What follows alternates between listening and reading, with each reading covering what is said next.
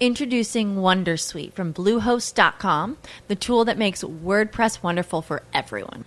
Website creation is hard, but now with Bluehost, you can answer a few simple questions about your business and goals, and the Wondersuite tools will automatically lay out your WordPress website or store in minutes. Seriously. From there, you can customize your design, pick your brand colors, and add blocks. No custom theme or coding required. You'll get content suggestions that you can keep or revise, and with Yoast SEO built in, we automatically help you get found in search engines. From step by step guidance to suggested plugins to an AI powered help bot. Our built in tools make WordPress wonderful for everyone. Whether you're a beginner or a pro, you can join over 2 million Bluehost users. Go to bluehost.com slash wondersuite. That's bluehost.com slash wondersuite. Cada avance tecnológico, cada innovación es lo hace. ¿Cómo lo hace? ¿Para qué sí lo que viene? La nube. Tecnología e innovación en el lenguaje que todos entienden. Aquí comienza La Nube con Juanita Kremer y W Bernal. Hola, buenas noches, bienvenidos a esta edición de La Nube. Hoy es jueves 4 de mayo del año 2017. Por si a esta hora de la noche usted no lo sabía, se lo comunico. Tienes toda la razón, porque es que además hay gente que hoy, cuando va a escribir un cheque o va a escribir alguna cosa, le pone 2016 y estamos en mayo. ¿Cómo te parece? No, eso ya en mayo es el colmo. Pero más el colmo es quien usa chequera hoy en día. Eh, no, sí, hay gente. Las empresas usan mucho los cheques, ¿no? Sí, Para pues pagar a em- proveedores y cosas de esas. Sí, pero es el porque en la, em- la empresa se usa el, el sello, ¿no? Sí, sí, pero no, no, yo creo que nosotros por lo que no manejamos dinero así, pues como mucho. Como pues, mucho. No, no tenemos chequera. Manejamos como más bien poco. Más bien como poco, pero, pero habrá gentecita que, que le da cosa ir con el dinero en efectivo y pone cheques. ¿Sabes, Murcia, que me, me encanta tu mirada de la vida? O sea, no manejamos como mucho dinero, pero me gusta. Bueno, pero es una manera de decir, ojalá que un día venga el dinero y bueno, bien. manejemos Bueno, chequera. hay mucho que decir el día de hoy. Una de las cosas más importantes es qué fue lo que pasó con WhatsApp ayer. Quiero que me cuente con absoluta sinceridad cuántas veces reinició su teléfono. Sabes que yo me di, eh, nosotros tenemos un sistema como de comunicación interno Ah. entre los editores de los portales de del grupo y entonces vi que estaban empezando a reportar las fallas, seguimos comunicándonos por ahí, así que ya sabía desde el principio que se trataba de eso. Yo sí lo reinicié tres veces. Ah, sí, pensaste que era un problema tuyo. Sí, y luego dije, no, esta vuelta tiene que ser que hay un daño. Después llamé a mi esposo, le escribí a mi esposo, no me contestaba, lo llamé y me dijo, me está fallando WhatsApp, WhatsApp. Y le dije, no, es a todo el mundo. ¿Sabes qué es lo que pasa? Y me acabó de suceder hace dos segundos. Mm. Es que eh, yo tengo mi red de datos, pero tengo conectado el Wi-Fi de la oficina. ¿No? Entonces, a veces el Wi-Fi de la oficina está saturado y él empieza a tratar de conectarse a WhatsApp por el Wi-Fi. Y entonces dice conectando.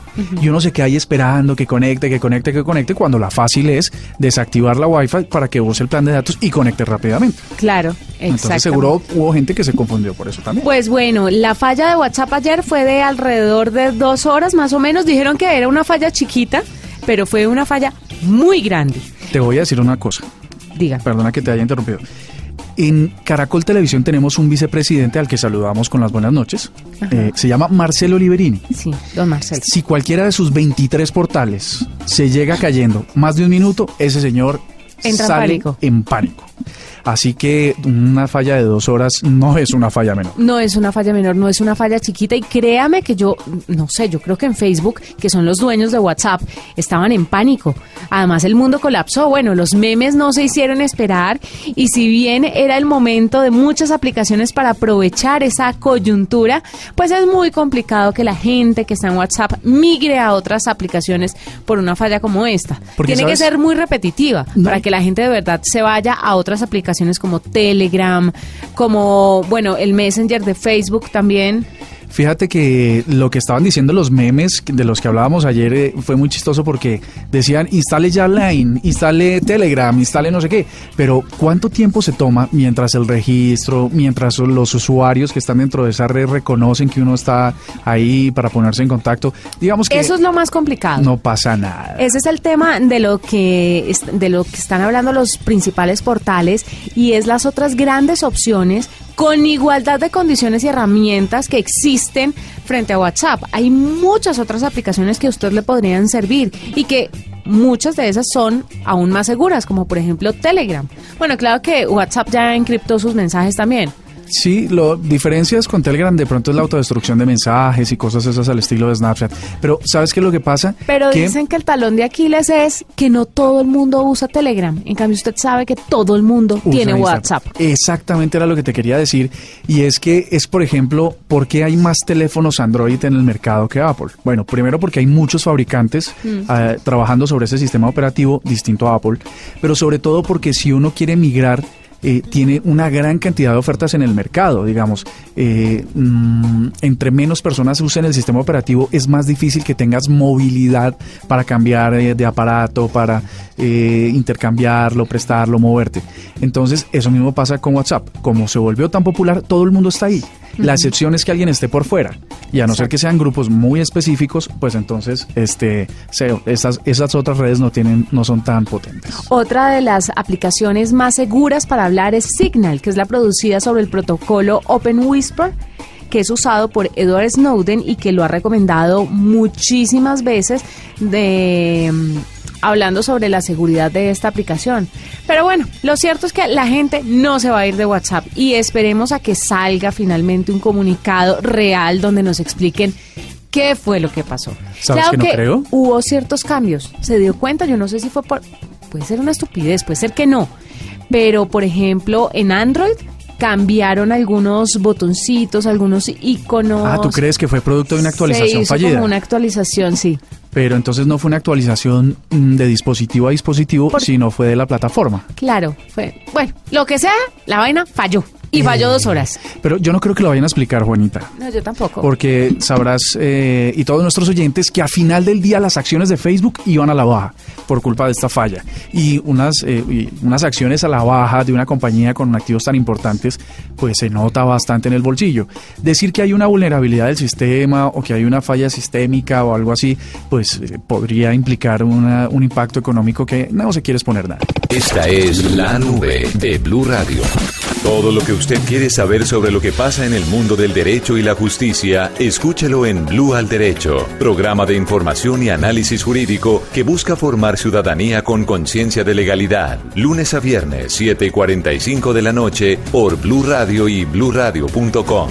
La nueva alternativa. Estás escuchando La Nube, en Blue Radio y bluradio.com. La nueva alternativa. Pues estamos a esta hora con Enrique González Villa, él es presidente ejecutivo de la Cámara Colombiana del Libro y nos va a hablar un poquito a esta hora a propósito de la Feria Internacional del Libro, del libro que aún no se acaba, se termina el fin de semana. Eh, vamos a hablar sobre los libros electrónicos, cómo les va, qué piensan las editoriales de esto, tambalea la empresa editorial o se ha vuelto un complemento.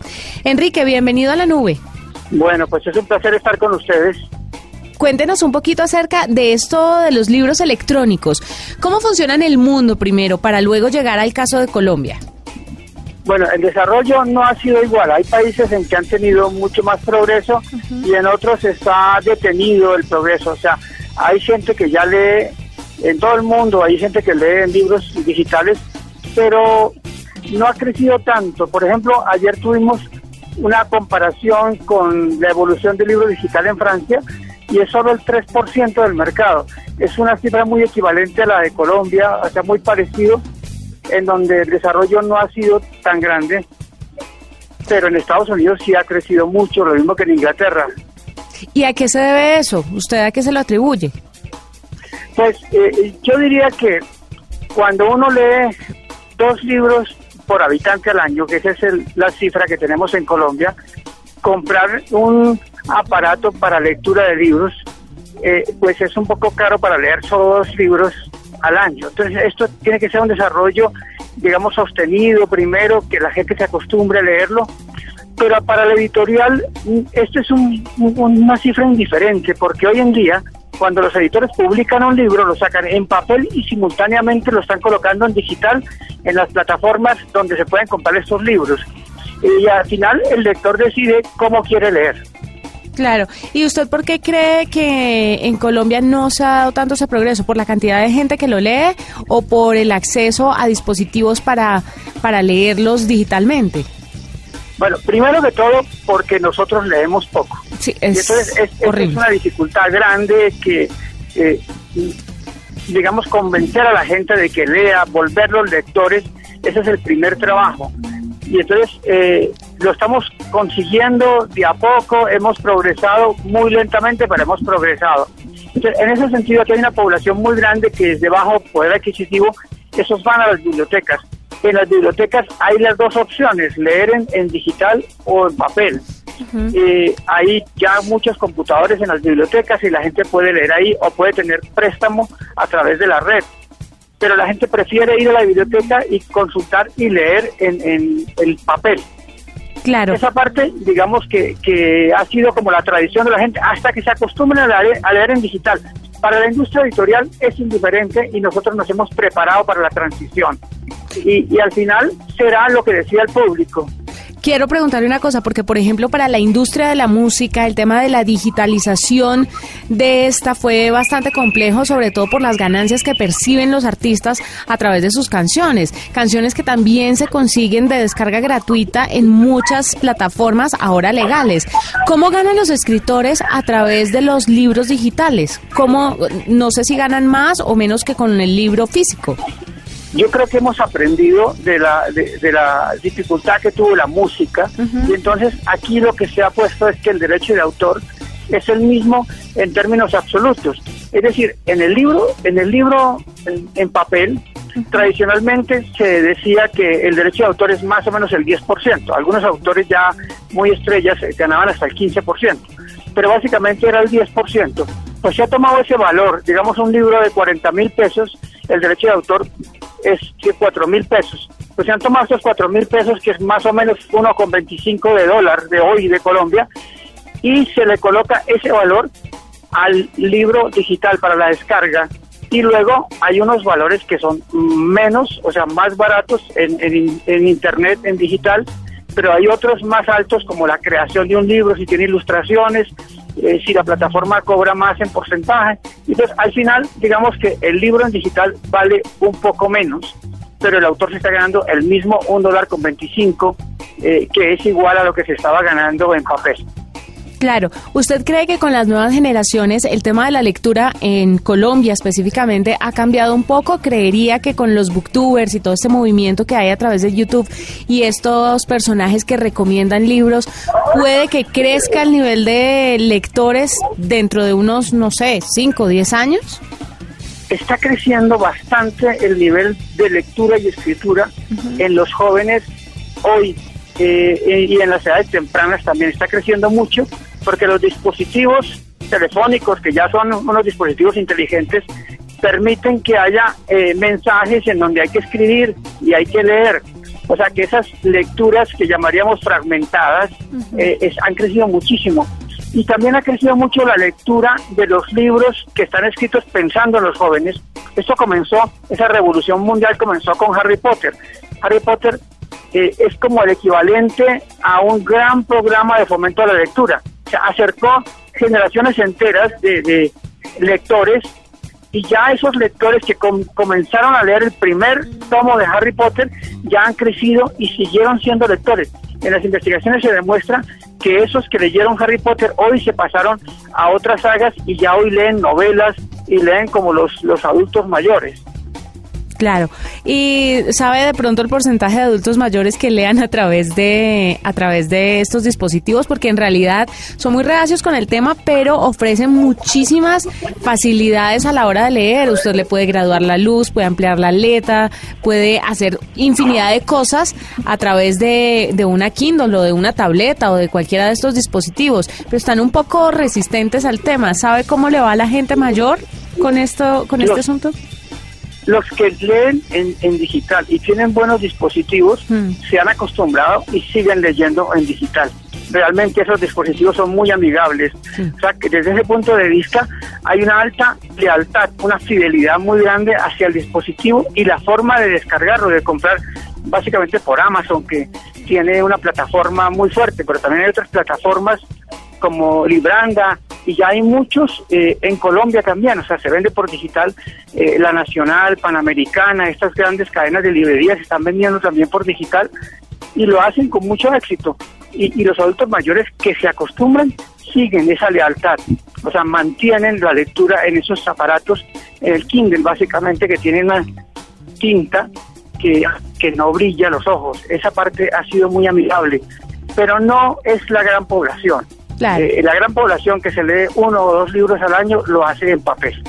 Claro, pues muchísimas gracias Enrique González por estar con nosotros. Eres presidente ejecutivo de la Cámara Colombiana del Libro. Nos cuenta un poquito cómo está la movida en cuanto a los libros digitales, los ebooks, para que ustedes vayan eh, antojándose si lo quieren leer digitalmente, pero también existe, por supuesto, la opción de tenerlo físicamente en la mano al que dice que le gusta el tema de las hojas y yo creo que es más cuento que cualquier otra cosa, pero que es más excusa, pero pero bueno, las dos opciones son válidas con tal de leer, ¿no? Enrique? Sí, sí, es, exacto. Y para nosotros el lector es igual si es en digital o en papel y la industria editorial está preparada para la transición. Que es lo más importante. Perfecto. Enrique, gracias por estar con nosotros. Bueno, pues un placer y, y buenas noches. Arroba la nube blue. Arroba blue radio com. Síguenos en Twitter y conéctate con la información de la nube. Estás escuchando Blue Radio y bluradio.com. Estás escuchando La Nube en Blue Radio y bluradio.com. La nueva alternativa. Bueno, pues les quiero hablar de un juguete que podría considerarse, el New York Times acaba de decirlo, el juguete más vendido de la historia eh, reciente de la, de, la humanidad, digamos 21, el siglo XXI. Se trata del Fidget Spinner. Es un, un aparatejo, un dispositivo eh, pensado, por supuesto, para niños, pero que ahora está más consumido por adultos, de lo cual ustedes van a conseguir contenidos por montones en YouTube, en Twitter y en las redes sociales, donde la gente lo expone. Yo inicialmente, les quiero confesar, pensaba que era una mentira, que era algo eh, montado, hasta que empecé a ver que masivamente, en- no en Colombia, por supuesto, en, en otros países, sobre todo Estados Unidos y Europa, pues los estaban posteando. Les voy a contar de qué se trata. La gracia está en que estos dispositivos poseen un rodamiento en el centro y tres contrapesos en los extremos, que son como tres paticas. Estos últimos o estas paticas, estos contrapesos, giran en sentido contrario al rodamiento que tienen en el centro. Con esa combinación se logra que el dispositivo gire eh, prolongadamente durante muchos minutos a unas velocidades bastante significativas. ¿La cosa solamente gira? ¿Y Sí, ¿Ya? Pero tiene un efecto terapéutico. Pues resulta que, eh, aunque existen muchos modelos, pues que vienen con dos brazos, con cuatro, eh, con ruedas de colores, bueno, esto se volvió muy, muy famoso. Cifras que también da el New York Times dice que podría estar llegando un solo distribuidor de los cientos de miles que hay, ha en menos de un mes 25 millones de unidades. ¿Cuánto cuesta? Más o menos entre 4 o 5 dólares, puede llegar hasta los 10, los más, los más eh, chéveres, los más eh, importantes. Incluso unos de tamaño más generoso han llegado a costar hasta 700 o 800 dólares. Ahora se está poniendo de moda, recuerden, se llama Fidget Spinner. Mm, No es que tenga mucha tecnología detrás, de hecho sus principios vienen eh, funcionándose o, haberse desarrollado desde más o menos desde los 90, pero solo hasta ahora eh, ha logrado volverse, volverse masivo. La, estadounidense que se lo inventó, que se llama Catherine eh, eh, dice que ella necesitaba concentrar la atención de su hija de 7 años y ah, buscó un dispositivo, desarrolló un dispositivo hasta que encontró este. Por supuesto, ahora lo que ha pasado es que se está usando para, al igual que en el pasado, esas bolas eh, Ah, sí, las de metálicas. caucho. Ah, bueno, también las metálicas. Las que uno pasaba por los dedos. Pasaba por los dedos y los hacía, que eran tres bolas, creo. Sí, que los que no somos muy diestros con las manos se nos caían. Correcto. Entonces, pero fíjate que eso era una- un, un gadget terapéutico. Luego vinieron esas pelotas que eran como de una espuma que Ah, sí. eh, antiestrés y entonces tenías que oprimir. Las no que aún venden en los semáforos. Todavía venden, muy higiénicas, ¿no? Pues por Sí. supuesto. o esas espumas de diferentes formas, de muñecos, eh, pelotas antiestrés, eh, ha pasado a, a sustituirlos en una versión quizás 2.0. Está muy chévere, la consiguen en eBay, la consiguen en Amazon y eh, podría darle un impulso. Yo creo que para este diciembre va a ser, va a ser bastante, bastante popular este juguete o este trozo, em, este trozo de plástico. Es un aparato básicamente que tiene tres puntas y en el cen y tiene un centro más grueso. Cuando usted lo pone sobre la palma, esas tres puntas empiezan a girar como una hélice, digámoslo así, y listo. Y entonces el centro, ¿qué es lo que le hace? ¿Masajes? Bueno, mira, la gracia está que en el centro posee un rodamiento y tres contrapesos en los extremos que tú estás hablando. Eh, esos contrapesos giran en sentido contrario al rodamiento central. Con esa combinación, Claro, el giro del dispositivo entero se prolonga por muchos minutos. Es un tema de la física, pero es increíble cómo ya eh, nos pasamos de las bolas, pasamos de la espuma a dispositivos que manejan la física. No, y tecnológicos. Muy Sí, tecnológicos. Pero yo no le metería plata a eso. Bueno, eh, lo que fíjate Si que me se- lo regalan, fantástico. Pero... se creó, se creó precisamente pensado en los niños y resulta que los compradores más asiduos eh, son los, Los adultos. Quiero preguntarle qué tan peligroso puede ser para los dedos. ¿Sabes que no mucho? Si esa cosa girando a toda... Pero- o sea, no estoy hablando que le corte el dedo, pero sí se lo puede estar tronchando. Como decimos en el. Valle, tronchar quiere Tronchar, decir... Eso es muy bayuno, eh. ¿Usted no sabe qué es tronchar? Sí, sí, como partir, como dislocar. No, partir no, como... Sí, como... Poner malito el dedo. Exacto. Pues no, fíjate que lo que lo que hace es, ah bueno, vamos a graficarlo. Tienes el dispositivo, Sí. es eh, cabe en la palma de la mano. Tiene un centro y tres esferas que están conectadas en las alas. Tú giras hacia a la derecha, por ejemplo, las alas, y el centro gira hacia el sentido contrario, lo que hace que se mantenga un movimiento de velocidad en la palma de la mano. Ahora, ¿cuánto puede costar esto? Ya dijimos que más o menos unos 5 Cuatro dólares, dólares. 4 o 5 dólares. ¿Y cuánto puede costar producirlo? Un centavo.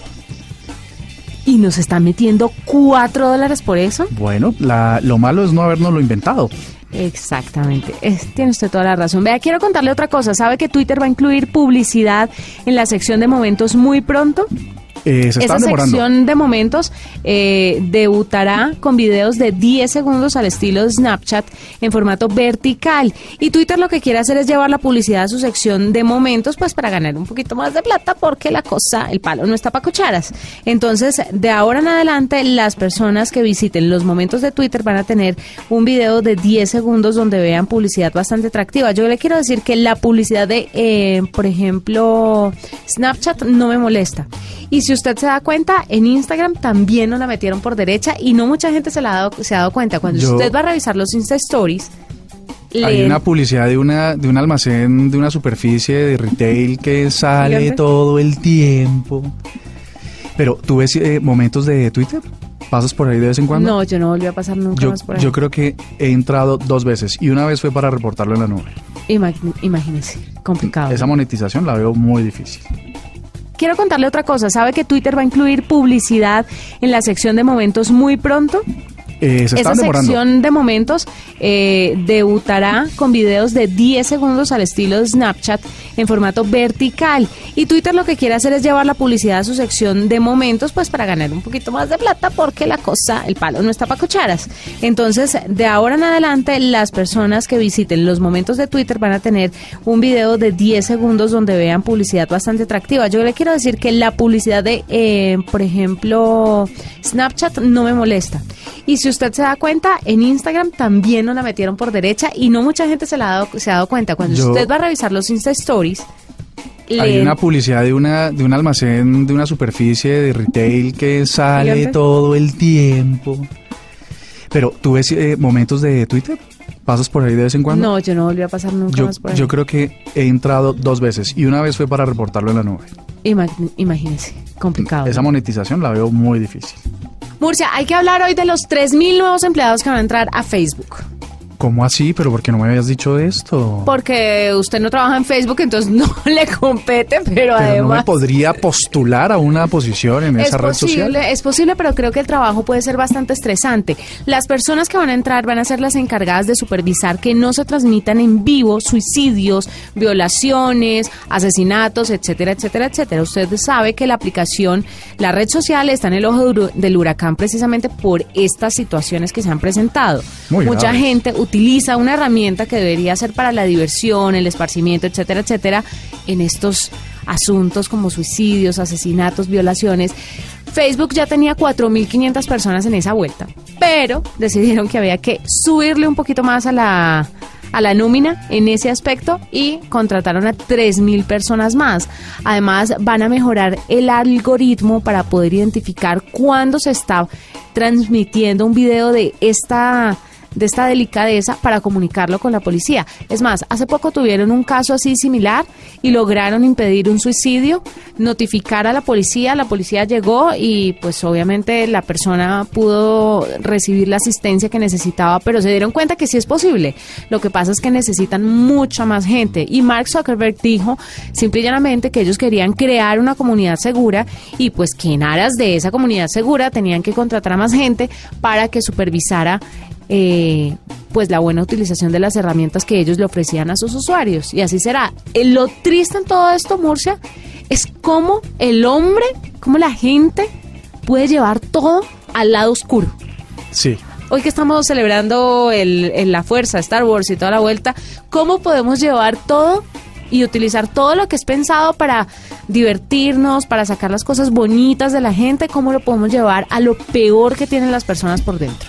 Fíjate que Facebook con 1.200 millones de usuarios, que todos tienen la posibilidad de transmitir video en vivo, eh, está muy linda la intención de Facebook y chévere que lo intenten, pero va a ser, yo lo veo muy difícil, inclusive con algoritmos, porque Facebook inclusive eh, se tarda cinco minutos más o menos en enganchar a todas las audiencias que están dentro de tu red social, dentro de tu red de amigos, eh, para presentarles ese contenido en video si se demora cinco solamente en una comunidad que ya existe, imagínate lo que tardaría eh, en identificar eh, un potencial evento de estos. Yo quiero creer en Facebook. No, no, está bien y está muy bien que, hagan esas prácticas. Lo que veo es que se reducirán, pero no creo que, mejor dicho, los seres humanos tenemos la habilidad de saltarnos esa, ese filtro y, mm. usarlo, como dices tú, para cosas negativas. Recordemos que... Eh, Seguramente va a ser como el tema de los desnudos, que van a poner algoritmos supremamente restrictivos y que entonces ya cuando uno quiera postear algo que no sea de esa índole, pues o algo que medio se parezca o que el algoritmo lo detecte como similar, entonces te va a bloquear y resulta que no querías eso. Es como la gente que con cierta cantidad de piel en, en Instagram le bloquean la foto porque dicen que es que es porno o, o, material sensible.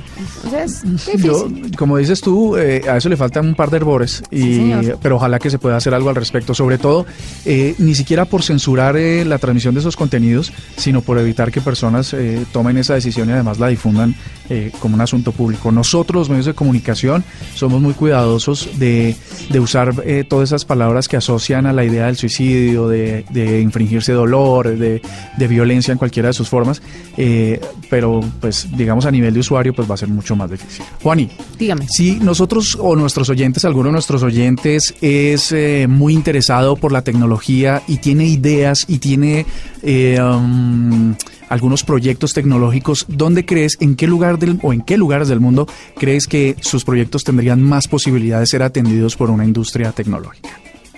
Mm, ¿En Estados Unidos? ¿En alguna en particular? En Silicon Valley. listo, ese está en la lista número uno de Global Startup Ecosystem Report para 2017. Si uno quiere ir, clasifique primero en Silicon Valley. La segunda es Nueva York. La tercera es Londres. Eh, recordemos que Londres tiene el 32% más o menos de la, del setup de las industrias tecnológicas del mundo. Luego ahí podría haber una oportunidad. De los asiáticos, ¿a quién se te ocurre? China. No, eh, Corea. No, Japón. Eh, uh, Beijing. ¿Sí? Sí. Le pegué. Le pegaste el número 4. Eh, ahí hay 25 millones eh, de personas donde tienen una base de producción tecnológica muy importante. La que le sigue en el quinto lugar es Boston. Recordemos que ahí hay universidades como Harvard y está el MIT, el Instituto Tecnológico de Massachusetts, y ahí hay una gran concentración de talentos tecnológicos que podrían ayudar. Eh, del otro lado del mundo, Tel Aviv, Israel. Sí, ¿sabe? Acuérdese la noticia que vimos de, de Snapchat hace un tiempo, que los primeros en crear como un sistema de publicidad que le funciona muy bien a Snapchat, que van a patentar para que no lo copie Facebook, fue creado en Israel. De hecho, la tecnología son son, son tremendos, son bien inteligentes. De hecho, la industria tecnológica, ahí hay una eh, tecnológica en términos de armas, eh, en tecnología militar, son muy potentes y muy fuertes. Siendo un país tan pequeño, es una de las potencias militares del mundo. En el séptimo lugar está Berlín en Alemania. Ah, en Alemania. Es que estamos perfectos aquí en el Geografía, en, el- en sí. esto de geografía. Eh, es uno de los joven- de los lugares más eh, llamativos, sobre todo para los jóvenes, porque hay una evolución muy importante de startups que están ahí y se están fusionando todas para alimentar sus propios proyectos. Entonces, no es solamente eh, que yo quiero crecer con mi startup, sino que como hay muchas, nos podemos intercalar en proyectos para sacarlos adelante. En el lugar número 8 está Shanghai, en el 9 Los Ángeles. Bueno, ahí hay una industria tecnológica para el entretenimiento para adultos. Claro. Que está en evolución, entonces si su startup tiene que ver con eso, Es-. Los Ángeles son lo suyo. Eh, sí, Los Ángeles ¿Y podría ser. lo Latinoamérica que nada? No, Ah, no, no, no. Aunque en México, aunque no está en el ranking, la última ciudad es Seattle, en Estados Unidos. Ahí está Amazon y Microsoft. Eh, México no aparece, o Brasil, que son donde, donde hay eh, eh, sedes de las empresas tecnológicas más importantes del mundo. Así que si usted está en Colombia y quiere um, desarrollar una idea tecnológica, ya sabe que estos sitios son los que usted necesita para viajar. con esta noticia cerramos esta edición de la nube. Mañana nos encontramos.